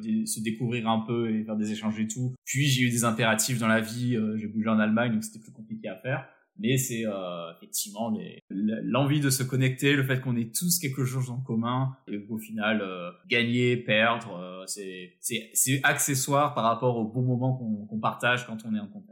C'est génial. en tout cas, ça donne envie. Bah c'est vrai, ça donne envie de se lancer dans la collection euh, TCG. Euh. Au-delà, au-delà même de faire des des, euh, des tournois, c'est vraiment envie de pouvoir euh, commencer à collectionner des cartes. Malheureusement, la période actuelle n'est pas très propice pour démarrer une collection, n'est-ce pas tout Ouais, ouais c'est pas forcément le truc. D'ailleurs, je ressors une vieille question qui a été dit euh, au début euh, de ce live, c'est quel est l'état de votre collection? Est-ce que euh, l'intitulé c'était à quel pourcentage de cartes vous avez de votre collection Mais je pense que ce serait très compliqué de, de faire comme ça sous forme de, de pourcentage. Mais Xelios, par exemple, toi, tu possèdes combien de cartes Peut-être juste en, en termes de, de quantité? J'en ai pas tant que ça, en vérité. Techniquement, je dois avoir à peu près 4 ou 5 classeurs, ce qui peut paraître déjà énorme, mais qui n'est pas tant que ça au regard de la quantité de cartes qui existent mais j'en ai qui, à défaut d'avoir une valeur symbolique ou sentimentale, ont pour valeur de entre guillemets de pièces de musée dans, en un sens. Ce que je veux dire par là, c'est l'idée qu'une carte qui a un comme je disais, une carte qui a un défaut de fabrication, une carte qui euh, est numérotée d'une façon différente, ou des mini collections. J'ai pas choisi de faire des, full sets, donc c'est-à-dire les séries complètes j'ai choisi vraiment de m'orienter sur des cas de figure qui euh, attisaient ma curiosité en fait. Alors en ce qui me concerne, euh, quand j'ai commencé à jouer, je voulais jouer et collectionner à la fois. C'est à l'époque de Diamant et Perle et à cette époque-là, j'ai dû, j'ai fait un constat. Je suis lycéen, je roule pas sur l'or, je dois faire un choix. Et donc j'ai fait mon choix, j'ai complètement délaissé la collection. Même si au fil des années, j'ai accumulé des cartes auxquelles j'étais attaché euh, pour des, des, raisons un peu futiles, mais j'avais jamais vraiment organisé. Et moi, pendant longtemps, la collection, j'ai laissé de côté. C'est vraiment avec le Covid, je me suis rendu compte que bah, j'avais euh, des Pokémon préférés, donc euh, j'ai eu envie de les collectionner j'avais j'ai réussi euh, sans sans faire trop attention j'avais énormément de shiny de la de la série euh, Destiny Occult et donc j'ai j'ai fait j'ai fait la collection parce que parce que pourquoi pas euh, et puis je je trouve vachement cool la série. Donc j'ai collectionné les shiny de Destiny Occult j'ai collectionné celles de de la, de la Destiny radioactive euh, Destiny radieuse pardon euh, je, je, je petit lapsus Hmm. Et euh, j'ai collectionné, mon Pokémon préféré c'est Elector. C'est pas le petit panda, lui c'est mon deuxième. Donc là j'ai une collection d'Elector qui est quasi complète. Euh, il me reste plus qu'à obtenir les un Elector en russe, un Elector en indonésien. Euh, J'attends la réception d'un Elector en thaïlandais. Et là il y a les prochains, il me manque euh, il me manque à réceptionner quelques euh, Elector Chocobo qui arrivent pour bientôt. Mais sinon ma collection là-dessus elle est quasi complète. Et euh, pour Pandespiègle, c'est plus une collection un peu plus fun où je la fais au hasard quand euh, je fais un échange avec quelqu'un, je la surprends. Ah, au fait, t'aurais pas des cartes de Pandespiègle je... Juste comme ça. Et euh, là, j'attends notamment le fan club Pokémon Full Art de la série Étincelle où les, deux les deux parents fan club, ils ont énormément de goodies Pandespiègle. Je suis oh, celle-là, il me la faut, obligé j'imagine que c'est plus facile de compléter une collection de Pandesflag que Hector, j'imagine. Ah oui, complètement. En plus, Elector, il y a une carte qui est vachement compliquée. Si tu inclus toutes les cartes qui affichent un Elector, bah déjà, t'as le mode facile, t'as le Hootoots de la série euh, Harmonie des Esprits, qui a un Elector dessus. Ça, c'est niveau facile. Niveau moyen, t'as des cartes dans Aquapolis ou Skyreach avec des statues d'Elector dessus. Et niveau difficile, c'est une carte dresseur qui s'appelle euh, Ground Party Trainer, une carte, euh, j'ai oublié dans quelle occasion c'était donné, mais elle est vachement chaud à obtenir. Les sites, les occidentaux la vendent à 1500 euros, voire même en gradé uniquement, c'est galère. Euh, j'ai dû galérer pour obtenir euh, auprès d'un fournisseur japonais un, un prix correct. Euh, je ne donnerai pas mon adresse, c'est pas la peine d'essayer de venir chez moi. Je vous préviens tout de suite. voilà, j'ai galéré un peu pour l'obtenir à un prix que je considérais acceptable. Ce fut chaud et quand je l'ai reçu, c'était une émotion, c'était unique. C'est euh, c'est un peu comme la première fois que l'on goûte un, un certain type de, de boissons qui font l'honneur de la France et, qui, et que c'est une version très très bonne. Et en plus tu sais qu'il y a un historique derrière qui justifie que c'est un, un savoir légendaire. Et t'es es là en train d'admirer oh la vache je suis en train d'apprécier ça. C'est juste merveilleux. Et bah c'est l'effet que j'ai eu quand j'ai enfin reçu cette carte là donc oui il y en a qui sont plus difficiles. C'était joliment dit. Ok bah justement vu qu'on parle de récupérer des cartes euh, difficiles je pense qu'on peut euh, passer à, à notre troisième sujet qui est à fond dans l'actualité. Le sujet qui vous intéresse tous si vous écoutez ce podcast puisque nous avons parlé effectivement des bulles spéculatives, de toute la mouvance de chaînes YouTube, d'ouverture de boosters, un petit peu euh, bah, ceux qui découvrent Pokémon et qui l'utilisent pour un petit peu s'enrichir ou, euh, ou faire des vues sur YouTube. On va parler de thunes, on va parler de moulaga, de tunas, tout à fait. Du blé. Le pèse, le flouze, le game. On est là, on est là pour ça, euh, je crois. Mais oui, on, va parler de nos chèques de fin d'émission déjà. Euh, alors ça, euh, on, oui, on en parle à la fin. N'hésite pas à rester dans le chat jusqu'au bout. Hein. on va parler de Poké Dollar. du coup, on lancer euh, l'extrait audio. On a Angé, la webmiss d'Eternia, qu'on a déjà reçu dans le premier épisode de Radio Kalos, qui euh, nous a fait l'honneur, vraiment adorable, de nous faire une petite pastille, un billet d'humeur, parce qu'on vous avait proposé euh, aux auditeurs et aux auditrices, si vous vouliez participer à l'émission un peu sous cette manière, et eh ben c'est possible, n'hésitez pas à nous contacter. Et donc là, on a Angé, voilà, qui va nous parler un peu de son expérience dans le TCG et des soucis qu'il y a actuellement avec certains types de malogrue personnage. On les écoute. Hey, salut à tous, c'est Angers, Webmiss d'Eternia, et on se retrouve aujourd'hui pour parler un petit peu collection, vu que c'est un peu le thème de ce Radio Kalos, de ce que j'ai cru comprendre. Alors moi, bah, je collectionne les cartes Pokémon depuis bah, depuis toujours en fait, donc ça commence à faire un sacré paquet d'années. Et aujourd'hui, bah, comment dire, euh, c'est un peu compliqué de continuer ma collection de cartes euh, bah, à cause d'une toute petite chose hein, qu'on appelle les scalpers entre autres, pour pas dire le bordel immense que c'est euh, au niveau du TCG. Donc moi, ma collection, bah, en fait, j'ai toujours collectionné le français jusqu'à euh, bloc XY, donc il y a quelques années déjà, où je me suis un petit peu orientée sur les cartes japonaises parce que je trouvais que le français était déjà cher à l'époque par rapport au japonais. Et le problème, c'est qu'aujourd'hui, avec tout le bazar là de ces gens qui pensent que fric, investissement et tout ça au niveau des cartes, et eh ben même en japonais, je n'arrive plus à finir mes collections parce que les prix bah maintenant quand tu vas des cartes, c'est plus juste quelques euros, c'est carrément un rein que tu dois vendre en fait pour finir tes collections. Et moi, bah j'ai pas que ça par mois, j'ai des dépenses pour mes loisirs, pour ma famille, et puis pour manger aussi, mine de rien, ça peut être utile hein, de manger.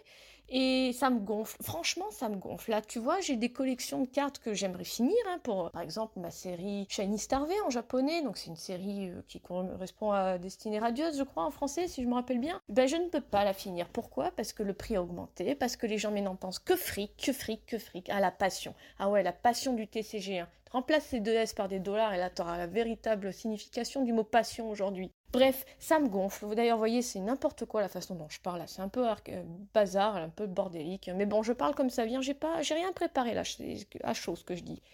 Euh, donc mon coup de gueule là aujourd'hui, ben en fait j'aimerais dire arrêtez de penser argent quand vous pensez TCG parce que ben en fait vous emmerdez tout le monde et particulièrement les collectionneurs. Là on est plein à se dire aujourd'hui ben ça fait 20 ans que je collectionne les cartes et ben maintenant je dois arrêter à cause de deux trois imbéciles qui, qui pensent qu'argent. Et ce phénomène ben c'est amplifié entre autres aussi à cause de certains entre guillemets influenceurs sur les réseaux sociaux, pour ne citer que YouTube, qui se découvrent aujourd'hui une passion à ouvrir des boosters par dizaines de milliers. Euh, on va pas citer de nom, il a pas besoin. Hein. Alors ouais, peut-être qu'ils établissent des records du monde, mais bon, à côté de ça, tu vois qu'ils en ont rien à foutre des cartes. T'as ça, t'as les Pokécop et compagnie, mais non, donc quand tu vas sur Twitter, n'allez pas sur Twitter pour regarder ce compte. Tu vois que le mec, c'est des bots en fait, et tu vois les gens qui ont des coffrets par centaines de milliers et qui vont revendre ça quatre fois le prix sur Vinted, et ça se vend, et ça me gonfle de voir que des gens sont assez bêtes pour acheter des boosters. La dernière série qui vient de sortir, donc Reine de glace en français, acheter ça 8 euros pièce si c'est pas plus sur Vinted, alors que ça coûte 5,99 euros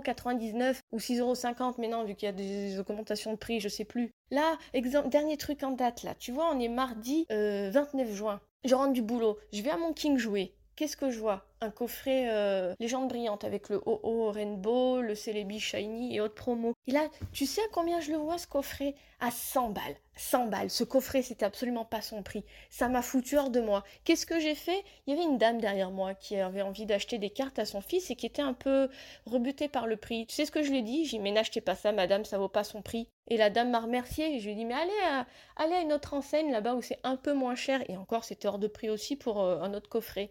Là, avec vos conneries aujourd'hui pour le TCG, les gamins, ils peuvent plus s'acheter des cartes. Les gamins, qu'est-ce qu'ils font? Ils achètent des fausses cartes, ils s'échangent des fausses cartes. Et le problème, c'est qu'à s'acheter des fausses cartes comme ça en boucle, eh ben, les fakes, on en voit de plus en plus sur eBay, sur Vinted et autres conneries du genre. Les gens, maintenant, ils arrivent quand même à vendre des images, des photos de cartes sur eBay et ça se vend alors que c'est marqué clairement dans l'annonce. Bref, je crois que ça fait déjà 4 minutes que je parle pour... Euh, m'énerver après ça, mais s'il vous plaît, arrêtez de penser fric pour le TCG. Pensez passion avec deux S et pas de dollars. Pensez à ces enfants qui ne peuvent plus acheter des cartes Pokémon pour jouer simplement dans la cour de récré, des vraies cartes, pas des merdes brillantes qu'on peut trouver sur Wish.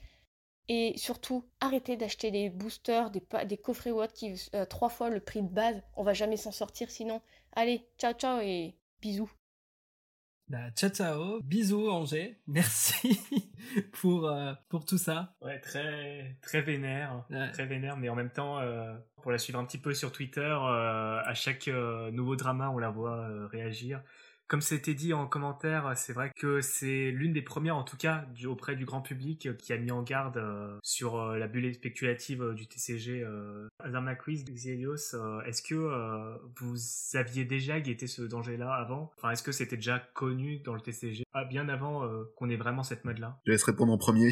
Allez, à toi l'honneur. Ok. bah en fait, clairement, ça, c'est c'est les, pratiques qu'on voit actuellement, c'est des choses qui ont euh, existé à une échelle beaucoup plus faible pendant longtemps et les séries ont été changées pour contenir beaucoup plus d'ultra rares et beaucoup se disaient bientôt les gens vont traiter ça comme un investissement mais euh, en se basant sur des jeux comme euh, Magic pour ne pas le citer où le but est de profiter le plus possible d'une audience d'adultes euh, fraîchement diplômés et qui gagnent euh, qui gagnent pignon sur rue et qui, peuvent se permettre d'acheter des choses plus chères que normalement. Donc chez Magic, dès qu'il y a eu l'occasion pour exploser, ça a explosé. Mais Pokémon restait très orienté pour que ça reste accessible pour des enfants, pour qu'il y ait toujours ce plaisir d'ouvrir et ainsi de suite et tout. Et donc en fait, c'est pas trop arrivé. En plus de ça, pour les joueurs, les cartes les plus importantes à jouer, ce sont des dresseurs. Les dresseurs, ils coûtent une bagatelle. Là, j'ai acheté toutes les cartes dresseurs utiles de la dernière série, euh, Règne de glace. J'ai payé 3 euros de valeur pour avoir tous les dresseurs. Donc maintenant, j'attends juste tranquillement que les, les, Pokémon euh, ultra rares importants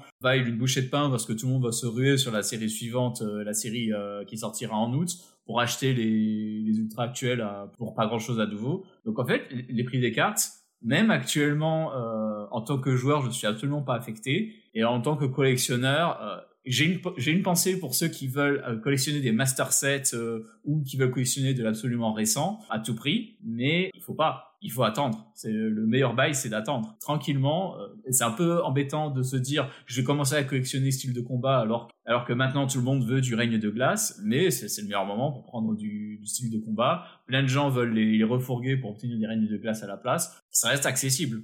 C'est moi je il y a un côté qui est visible mais il y a un côté où c'est aussi de, un manque de, de, contrôle à absolument vouloir le dernier truc. En partie parce qu'on se dit que ça va vouloir de valoir de l'or si on garde suffisamment longtemps mais au final c'est une rareté artificielle qui ne fait que plomber quiconque rentre dans le jeu. Bien sûr. Alors, on va juste mieux décrire euh, ce qui s'est passé parce qu'on voit encore dans les commentaires que euh, certaines personnes ne comprennent pas trop de quoi on parle. Alors, euh, en fait, qu'est-ce que dénoncer Angers C'est à propos de certaines pratiques qu'on voit de plus en plus sur Twitter, surtout sur YouTube et Twitch, de personnes qui utilisent les cartes Pokémon plus comme des objets de valeur que vraiment comme des objets de passion. C'est-à-dire, on va pas citer de nom dans ce podcast, on va pas désigner des personnes en particulier, même si je pense que chacun d'entre vous a forcément des noms en tête. On n'a pas envie de tomber dans le clash, quoi. Mais c'est par exemple des gens qui euh, disent oui, euh, je vais faire un live de 24 heures ou je vais juste ouvrir des boosters Pokémon. Ou euh, ça, c'est une partie du problème. L'autre, c'est ceux qui essaient de faire de ce qu'on appelle des spéculations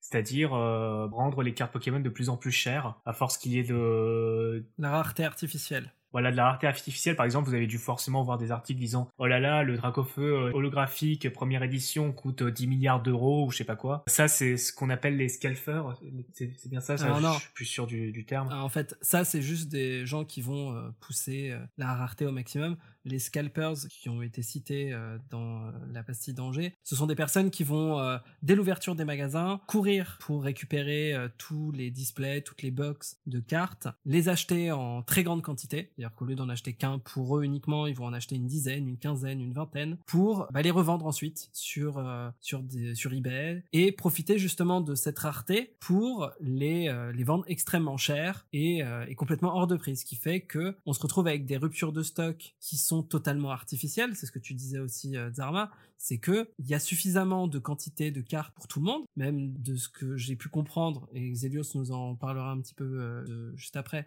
qu'il y a euh, y a même des augmentations d'impression etc pour certaines collections mais comme les gens se ruent sur les boîtes sur les cartes et bah au final, elles sont introuvables dès leur sortie et c'est intolérable parce que on se retrouve avec énormément de joueurs, souvent euh, les plus jeunes, qui n'ont même pas accès à, ces cartes quoi. avant de laisser la parole à Axelios qui a sûrement des choses à dire sur le sujet, juste pour que des gens se rendent compte de l'ampleur que ça prend. Euh, certes, on a vu circuler récemment des images d'une personne dans un Auchan qui empilait, il y a un coffret Dracofeu qui, qui était assez vieux et qui a été retrouvé dans, dans les dépôts d'Asmodée, donc qui a été remis en vente et une personne a rempli son caddie le plus possible de, de ses produits. Euh, J'avais compté vite fait, à vue nez, il devait en avoir entre 60 et 100 dans son caddie.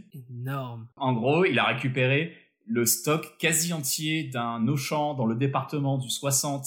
Pour ne pas le citer, il a acheté tout leur stock. Il y a des personnes qui sont prêtes à claquer on parle de milliers d'euros, on parle de plusieurs mois de salaire, on parle d'un an de salaire entier juste pour acheter un produit, le stocker, attendre que des gens euh, veulent vraiment ce produit et sont prêts à payer beaucoup plus cher son prix parce que c'est peu importe, il, le leur faut et ils craquent. Et là, le, scalper, le, personnage en question qui a fait cet achat massif, va le, proposer en vente. Euh, il y a différentes tactiques derrière mais pour faire avaler le prix euh, fois 3, fois 5 proposé. Ouais, c'est une c'est un business. C'est un business model qui existait pour les euh, pour les pour les sneakers qui s'est euh, qui a dit euh, bonjour Pokémon, euh, j'ai l'impression qu'on peut faire du business ici. Maintenant, j'ai laisse la parole à Xelios.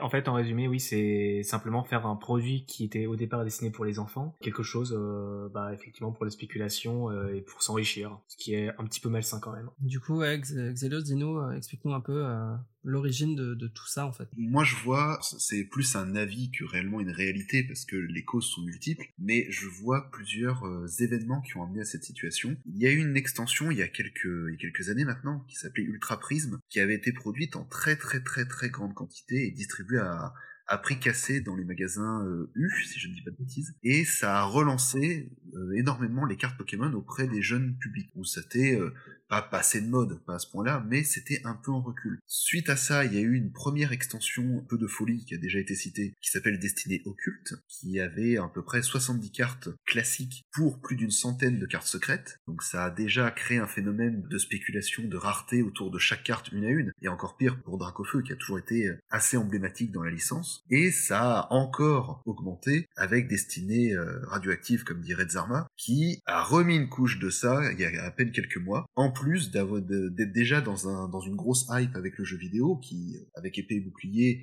atteint des ventes absolument incroyables. Et tous ces phénomènes-là ont amené beaucoup de gens à s'intéresser à Pokémon, beaucoup de gens à s'intéresser aux cartes, et forcément, qui dit beaucoup de gens, dit des gens bien intentionnés et des gens moins bien intentionnés. Et dans le tas, bah forcément, il suffit que un youtubeur, un streamer, qu'il soit euh, américain, français ou quoi que ce soit, fasse une ouverture pour que ça relance aussi la hype auprès de ses viewers. Après, il y a quelque chose qui est assez, euh, assez important, c'est que le, le, Covid a été un accélérateur d'un phénomène. Avec le Covid, surtout aux États-Unis, ça s'est passé en premier lieu, énormément de gens ont perdu leur boulot et ils a, au début, c'était pas mal de gens qui étaient euh, des appréciateurs Pokémon. Ils ont fait le premier pas où ils se sont dit bah, je connais assez bien Pokémon, je vais commencer à revendre mes produits pour euh, pour pouvoir mettre du beurre dans mes épinards et pour pouvoir payer mes pouvoir payer mes factures. Puis ensuite ils ont vu que ça a marché donc ils ont continué dans, dans cette poussée là. Donc il y a eu des gens qui en fait se sont retrouvés à pas avoir le choix, ils ont été obligés de, de faire ça pour survivre. Mais comme ça a marché, enfin jusque là c'est ma théorie, mais comme ça a marché, d'autres personnes ont décidé de faire pareil. Et je pense que le fait que l'immobilier est pris vachement cher dans les dents euh, à Paris, avec notamment à Paris des baisses de loyer jusqu'à 25% de moins, alors que normalement Paris ça ne fait que monter. Pas mal de gens se sont dit qu'il faudrait peut-être regarder ailleurs que l'immobilier ou leur valeur refuge qu'ils utilisaient avant pour se faire une petite réserve en question. Et c'est là que deux mondes se sont croisés. Donc la vague du Covid, je pense aussi, ça fait que des youtubeurs euh, s'ennuient et n'ont rien à faire et donc ont besoin de contenu. Au bout d'un moment, ils ont aussi pris ça. Ils essayent de surfer sur cette popularité et euh, sur tout ça, quoi. Voilà, donc c'est à la fois le fait qu'avec le Covid, on s'ennuie, on n'a pas de boulot, et ce qu'on utilisait avant pour euh, pour constituer sa retraite ne marche plus. Il faut savoir aussi que épargner, ça ne sert à rien. Les, les taux sur les sur les plans d'épargne sont, sont, sont, proches du zéro, voire même négatifs parfois selon les pays. Aux, Pays-Bas, par exemple, tu, tu, places ton argent sur un compte en banque euh, d'épargne pure, tu perds de l'argent au fil des années. Le taux est négatif, donc les gens, ils ont clairement intérêt à faire autre chose de leur argent qu'à le garder. Bienvenue sur euh, BFM Business. Voilà, donc euh, voilà. Mais c'est important aussi de. Mais voilà. non, mais c'est une vraie problématique. C'est un, un, vrai souci. C'est ça, l'épargne qui est utilisée pour, le, pour plein de raisons, mais là maintenant, c'est le modèle de l'épargne ne marche plus. Mais du coup, c'est bien de chercher les raisons qui poussent au, au système pour vraiment comprendre qu'est-ce qui pourrait pousser à ce que le système se termine. Et là-dessus, j'ai de bonnes nouvelles. D'une part, euh, Pokémon a décidé euh, de faire plusieurs annonces disant qu'ils veulent régler le problème de manque d'offres. Asmodee a même communiqué auprès de ses boutiques qu'ils ont eu une demande qui a beaucoup trop monté et qu'ils vont prendre des mesures pour ça. Pokémon Company l'a fait aussi. Et d'ailleurs, ça a déjà porté ses fruits. Certains produits de destinée radieuse en anglais ont été tellement surproduits que le prix de vente de ces produits-là est à nouveau à la normale. Ceux qui aiment par exemple les coffrets d'élite de destinée radieuse qui sont actuellement en français à des prix indécents, bah, les prix anglais sont sont autour de 45 euros maintenant désormais. Donc euh, vous pouvez facilement vous procurer de l'anglais pour compenser. L'anglais c'est une langue moche c'est pas comme le français mais c'est beaucoup moins. Mais du coup, le prix est beaucoup plus acceptable. On n'est pas obligé de se condamner aux Français uniquement. Et leur plan, c'est de vraiment continuer là-dessus. La deuxième chose, c'est qu'on peut enfin sortir de chez soi. On est euh, à l'horizon du Covid, les gens sont tous en train de recevoir la 5G, et donc la vie va bientôt reprendre un cours normal, les gens vont vouloir voyager, repartir, euh, faire des choses qu'ils faisaient avant le Covid, et euh, se faire un bon gros voyage. Et laisser tranquille les cartes. Et donc ils vont tout ce qu'ils avaient acheté dans le but de se faire de l'argent, ils vont devoir le liquider pour s'acheter des billets d'avion, par exemple. Donc, on va avoir une offre euh, soudaine à un moment donné, où des gens décident de garder euh, longtemps, mais la, pression d'acheter pour stocker, euh, de faire le, de faire le hamster, ça va disparaître. Il y aura une grosse offre, il y aura un, un besoin de refourguer, ça va s'écrouler. On ne sait pas dans quelle mesure, mais ça va s'arrêter. Et je pense que fin de l'année, ce sera le fin de l'année, il faut acheter des cadeaux pour les fêtes de Noël, on va faire un bon Noël en voyage et tout. Euh, je pense que vers Noël, ça va être la fin du, du modèle. D'accord. Donc c'est bien, toi t'es plutôt confiant sur, euh, sur tout ça quand même, c'est rassurant. Voilà. Bon après, euh, faut voir avec euh, le variant, mais bon, ça c'est d'autres histoires. C'est des choses qui nous dépassent un peu aussi, et c'est vrai qu'il y a une partie de, euh, il y a une partie de, de l'actualité qui influe énormément. Mais si l'actualité se déroule comme on le prédit, ça va aller, la, la bulle va finir par s'éclater, euh, certains produits malheureusement ont atteint un tel prix que, des gens ne vont jamais accepter de revendre leurs produits beaucoup moins cher qu'ils ont acheté et donc le prix va rester artificiellement haut. Mais ce sera une minorité et pour plein d'autres produits, des gens auront tenté leur chance, ils auront perdu et ils vont juste revendre afin de passer à autre chose parce qu'ils ont enfin mieux à faire dans leur vie. Et du coup, j'avais une question. Vous qui êtes donc dans un forum de TCG, est-ce que ça vous est déjà arrivé avec cette montée de popularité de rencontrer des gens qui sont là-dedans, genre des gens qui sont inscrits sur votre forum en pensant qu'il y aurait des spéculations dessus Est-ce que vous avez vraiment été face à une sorte de croisement entre deux mondes. Il y a une, une chose qui ne trompe pas vraiment, c'est que on a quand même ouvert sur le forum une section estimation de cartes qui n'était pas là avant. Et cette, cette ouverture est vraiment intervenue sur le fait que là, il y avait une vraie hausse des demandes d'estimation partout sur le forum, puisque justement, euh, une bonne partie du reste du forum était, entre guillemets, je mets beaucoup de guillemets là-dessus, mais pollué par les demandes d'estimation de tous les côtés. On a préféré centraliser. Mais oui, il y avait énormément de, de croisements, je pense, que ça soit sur le forum ou non d'ailleurs, puisque euh, j'en ai moi-même rencontré bah, dans des magasins qui venaient euh, finir de vider les stocks ou des choses comme ça. Après, je pense que le forum a été quand même globalement plutôt épargné, toute proportion gardée bien sûr, parce que comme je disais, on a quand même ouvert une section pour ça, mais on a quand même une mauvaise image de ces personnes-là. Donc l'afficher publiquement, c'est pas forcément quelque chose qui se fait tant que ça. C'est même plutôt le contraire. Je pense que les personnes qui sont dans cette idée de, spéculation, de revente massive et, et toutes ces choses-là ne l'affichent pas forcément publiquement au risque de se fâcher avec les personnes qui pourraient acheter. C'est un peu comme vendre des fausses cartes finalement. Si tu dis d'office Ouais. que c'est des fausses cartes, tu ne les vendras pas. Ouais, moi j'ai vu un peu euh, cet aspect. euh, Enfin, j'ai une amie qui est libraire et qui euh, du coup vend aussi des cartes, etc. Elle m'a raconté un peu son expérience, comme quoi toutes les cartes sont dévalisées complètement. Elle reçoit souvent des appels de personnes qui lui demandent si s'ils ont encore des stocks de telle collection ou quoi que ce soit, ou même s'ils ont des cartes Pokémon tout court. En fait, c'est vraiment d'un côté. Euh, ça les a avantagés parce que ils en achètent et ils les revendent quasiment immédiatement. Ils revendent même d'anciens bacs, euh, d'anciens displays euh, assez vieux qui restaient, qui prenaient la poussière. Donc ils sont plutôt contents, mais c'est vrai que ça part tellement vite, il y a tellement de spéculation. Au final, elles se retrouvent juste, voilà, les, stocks sont vidés euh, instantanément, quoi. Mais bon, c'est rassurant si euh, cette tendance euh, va finir par disparaître avec le retour du monde d'avant. Et on peut qu'espérer ça, que, ça se calme et que tout le monde puisse acheter des cartes facilement et, finir ses collections. voilà. Après, le côté qui est un peu plus déprimant, c'est qu'il faut être au courant de ce système, de savoir que ça existe et de savoir dire non et de ne pas rentrer dans le jeu. Comme disait Coluche, tant que ça s'achète, ça se vendra. Mais si vous laissez passer, au moins, d'une, vous économisez énormément d'argent et, deux, vous ne faites pas marcher le système. Donc c'est pour ça que je suis très content de mes collections qui sont des objectifs secondaires vraiment débiles. J'ai une collection de cartes euh, fromage meumeux parce que j'ai adoré quand j'ai obtenu la carte en anglais, français italien. Donc j'ai dit bon, ben, je l'obtenir en allemand, espagnol et puis un jour je l'aurai en portugais aussi. Et, euh, et voilà, il me manque plus que le portugais. Mais ma page elle est merveilleuse, c'est un formaggio mumu. Faudrait qu'on reparle de tes collections parce que euh, elles ont l'air vachement rigolotes euh, avec des thématiques euh, assez intéressantes. C'est génial. Mais au final, je- parfois, les blagues que j'entends, c'est ah j'aurais dû collectionner des chenipans, c'est beaucoup plus simple. Et ben je connais deux personnes qui collectionnent chenipans. Et ouais, c'est beaucoup plus simple pour eux. Ils sont très contents de leur collection. Ils kiffent leur collection de chenipans. Et euh, moi, je suis heureux pour eux. Ils ont aucun souci à se faire du, du scalping et tout. Alors oui, si votre Pokémon préféré c'est Dracofeu, alors j'ai- une mauvaise nouvelle pour vous. Euh, De toute façon, même Salamèche ou Raptorcell, c'est compliqué. Mais euh, Vous êtes un peu en retard. voilà, si vous trouvez une quête annexe rigolote, bah c'est le pied. Ouais, mais je vais peut-être me mettre à collectionner des capumas. Hein. Ah bah, j'ai de- d'excellentes nouvelles pour toi alors. C'est une très belle collection aussi. Bah, tant mieux alors. Ce qu'on entend surtout en ce moment, c'est surtout des gens qui disent oui, j'aurais dû garder mes cartes Pokémon, oui, j'aurais dû en prendre soin, etc. Mais euh, on est d'accord que euh, les cartes qu'on avait avant, les premières extensions de base, les Jungle, etc. Si c'est pas des premières éditions, si c'est pas des holographiques, malgré les l'abus spéculatif, elles valent pas tant que ça. Et du coup, euh, on, se voile un peu la face de ce côté-là. Ces gens-là se voilent un petit peu la face de ce côté-là. En fait, c'est un autre effet de la spéculation, c'est que tout le monde est persuadé d'avoir de l'or, euh, même quand ça n'est pas de l'or. Et souvent d'ailleurs, Ouais. quand c'est surtout pas de l'or. Donc là, il y a vite fait quelqu'un qui dit euh, la collection Gobu, c'est facile à collectionner. Alors, je me souviens de Gobu de la série Gardien du Cristal. Il y en a même deux dans cette série et les illustrations, elles m'ont marqué à vie. C'est à peu près quand j'ai commencé à jouer et euh, je m'en souviens de ces... C'est juste magnifique, c'est de l'art S'il y a un fan de Gobu qui nous écoute, Et il y en a. Franchement, il y a des cartes vraiment magnifiques pour ce Pokémon. Et c'est une commune à la, tout- à la noix, donc c'est très facile à obtenir. Franchement, magnifique.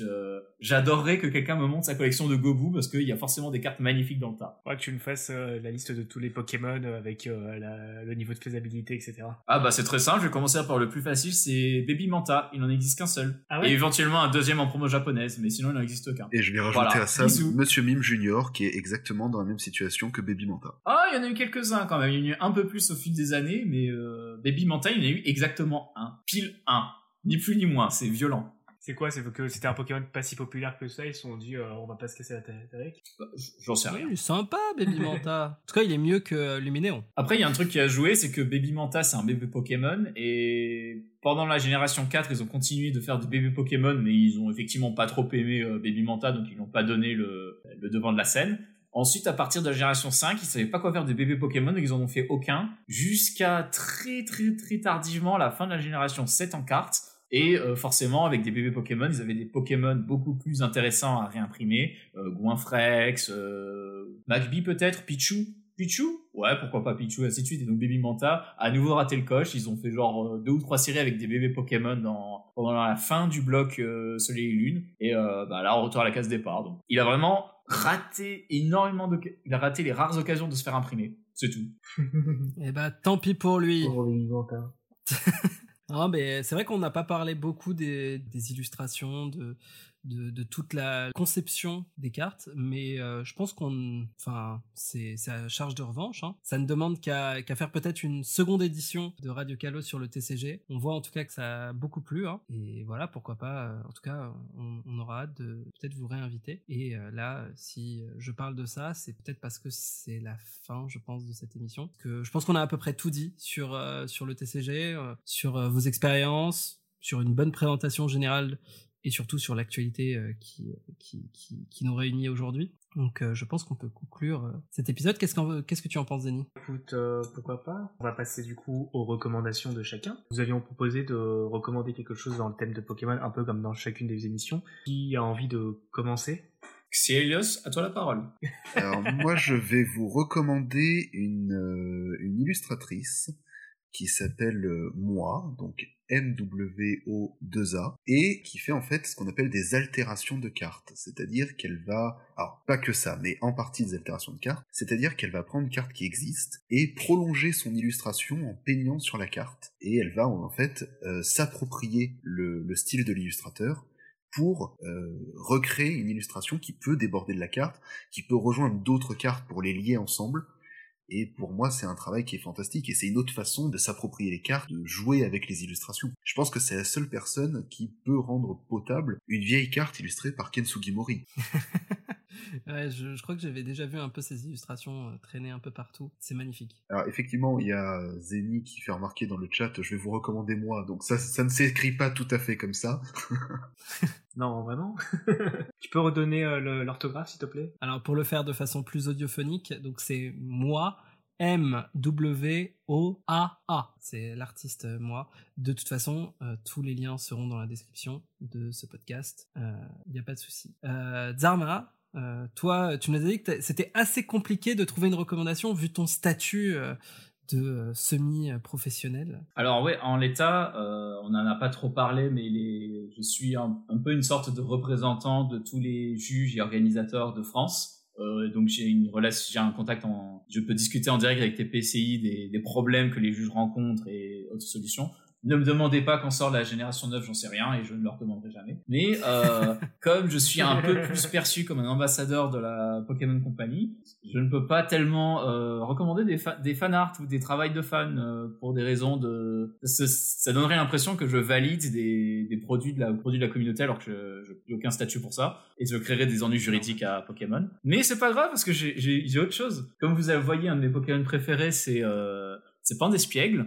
Et il se trouve que euh, récemment, je suis tombé sur une vidéo qui est faite par un channel officiel. Euh, Ça s'appelle Pokétoon. Donc c'est en japonais, euh, c'est très facile à suivre. Même moi, je comprends pas le japonais, j'ai compris la petite histoire. Mais c'est une histoire toute mignonne à base de, de pandespiègle. Et d'ailleurs, euh, plot twist, il y a à un moment donné un pandarbar qui sourit. Et moi, j'aime pas pandarbar parce qu'il est gros, il est moche et il tire la tronche tout le temps. Mais il a souri dans cet épisode et c'est c'est unique. Et c'est trop choupi, c'est c'est juste merveilleux, c'est un régal. Et euh, franchement, c'est trop mignon et tout. C'est comme quand vous avez un petit chaton qui se qui ronronne à pleine puissance et qui se frotte à vous pendant que vous êtes assis. Là, c'est à peu près ce même genre d'effet quand vous regardez ce petit dessin animé. Donc le lien sera en description, mais si vous nous écoutez, vous avez juste à taper dans YouTube Pokétoon et euh, le nom du Pokémon en japonais. Vous le trouvez facilement sur Poképédia, Bibliopédia, tout ça. Et vous trouverez ce petit dessin animé dédié à ce Pokémon trop mignon. Voilà, donc ça c'est ma... Ah, ah, on me traite de grossophobe, alors je ne suis pas d'accord. Euh, je ne vous permets pas, monsieur. Ne réponds pas aux provocations euh, de JP. Non, surtout pas celle de JP.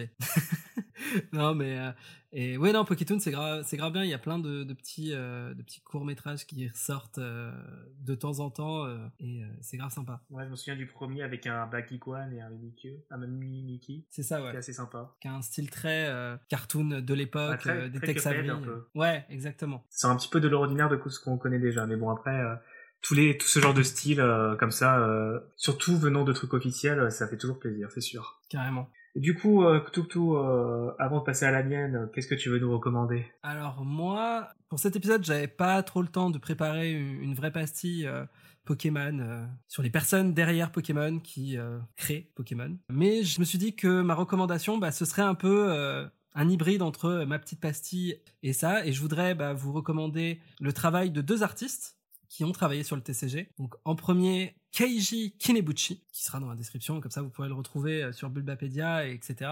et voir un peu son travail. Et lui, bah, c'est un des tout premiers artistes qui a travaillé sur euh, des illustrations de cartes pour le TCG, même si je crois que il n'en fait plus trop en ce moment. Mais voilà, il, a été très influent parce que dans un premier temps, c'est lui qui a été un des tout premiers illustrateurs en 3D. Vous connaissez peut-être euh, ces illustrations euh, de cartes avec des Pokémon en 3D, avec cet effet un peu métallisé, vraiment qui sort des années 90, des début des années 2000 bah, c'est lui qui a réalisé toutes ces cartes et euh, moi j'aimais beaucoup ce type de cartes, même si maintenant, de ce que j'ai compris, les cartes en, 3D sont pas forcément les plus appréciées. À l'époque, ça, ça, avait ce côté, euh, waouh, c'est le futur et tout.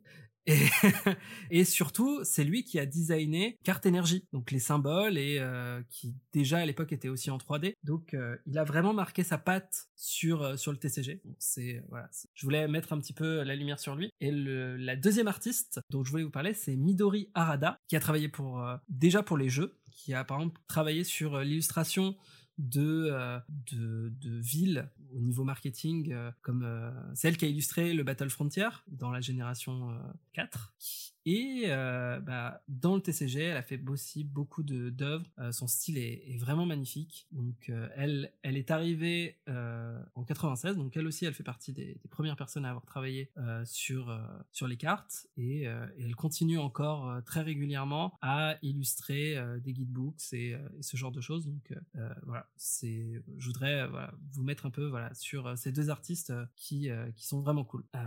toi, Zeni Dis-moi, quelle est ta recommandation La dernière recommandation sera plus un big up euh, qu'une recommandation. Parce que la, semaine, la dernière fois, j'avais recommandé, je vous avais recommandé Pokémon Arcane. Aujourd'hui, je vais pas vraiment une recommandation parce que je pense que tout le monde connaît ce site, mais vraiment euh, une manière pour nous de dire que qu'on vous adore, on vous soutient, etc parce que euh, ça va me permettre aussi de rallier un petit peu avec l'actualité, parce que vous avez dû passer, voir que euh, la bêta de Pokémon Unit, donc le nouveau MOBA, euh, le nouveau MOBA qui sortira très bientôt de Pokémon a été publié au Japon, et du coup on a le site de Pokékalos qui a publié une une manière de télécharger quand même le jeu même même en France, pouvoir le tester. Apparemment, vu les premiers retours, ça a l'air très très bien. Excusez-moi.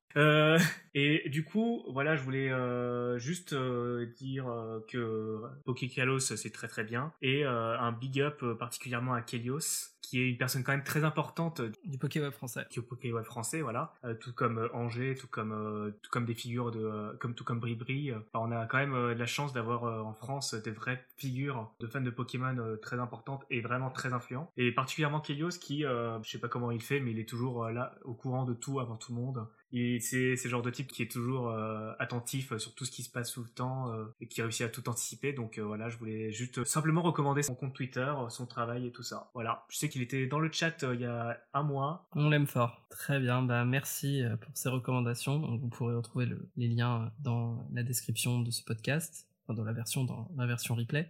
Bah, chers invités, c'est quoi vos actualités? Où est-ce qu'on peut vous retrouver? On avait Amiral Gobu qui voulait à tout prix vous, vous suivre sur, sur les réseaux sociaux. Donc Xelios, dis-nous où est-ce qu'on peut te retrouver en dehors de, euh, de Pokécardex, de, du Twitter de Pokécardex Alors j'ai un Twitter euh, au nom de Xilius, tout simplement. Et euh, sinon, n'hésitez pas à venir parler sur le forum de Pokécardex. Vous êtes plus que les bienvenus. Donc en ce qui me concerne, j'avais un compte Twitter fut une époque, et il existe toujours, mais je n'y suis plus connecté depuis fort longtemps, et il se peut que bientôt un hacker russe découvrira mon mot de passe et décide de s'en servir. Et donc, ça comme ça? voilà.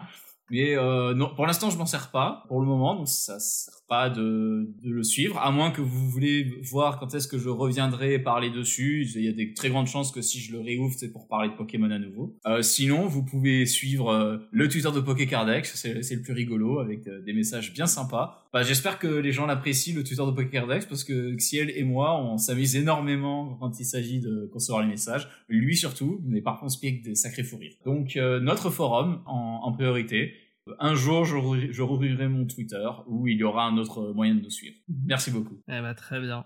Bah, je pense que c'est le moment des, remerciements. Merci à vous toutes et à tous, chers auditeurs, de nous avoir écoutés en direct sur Twitch ou en différé et de rester fidèles à Radio Kalos. Un grand merci à nos invités pour avoir accepté notre invitation.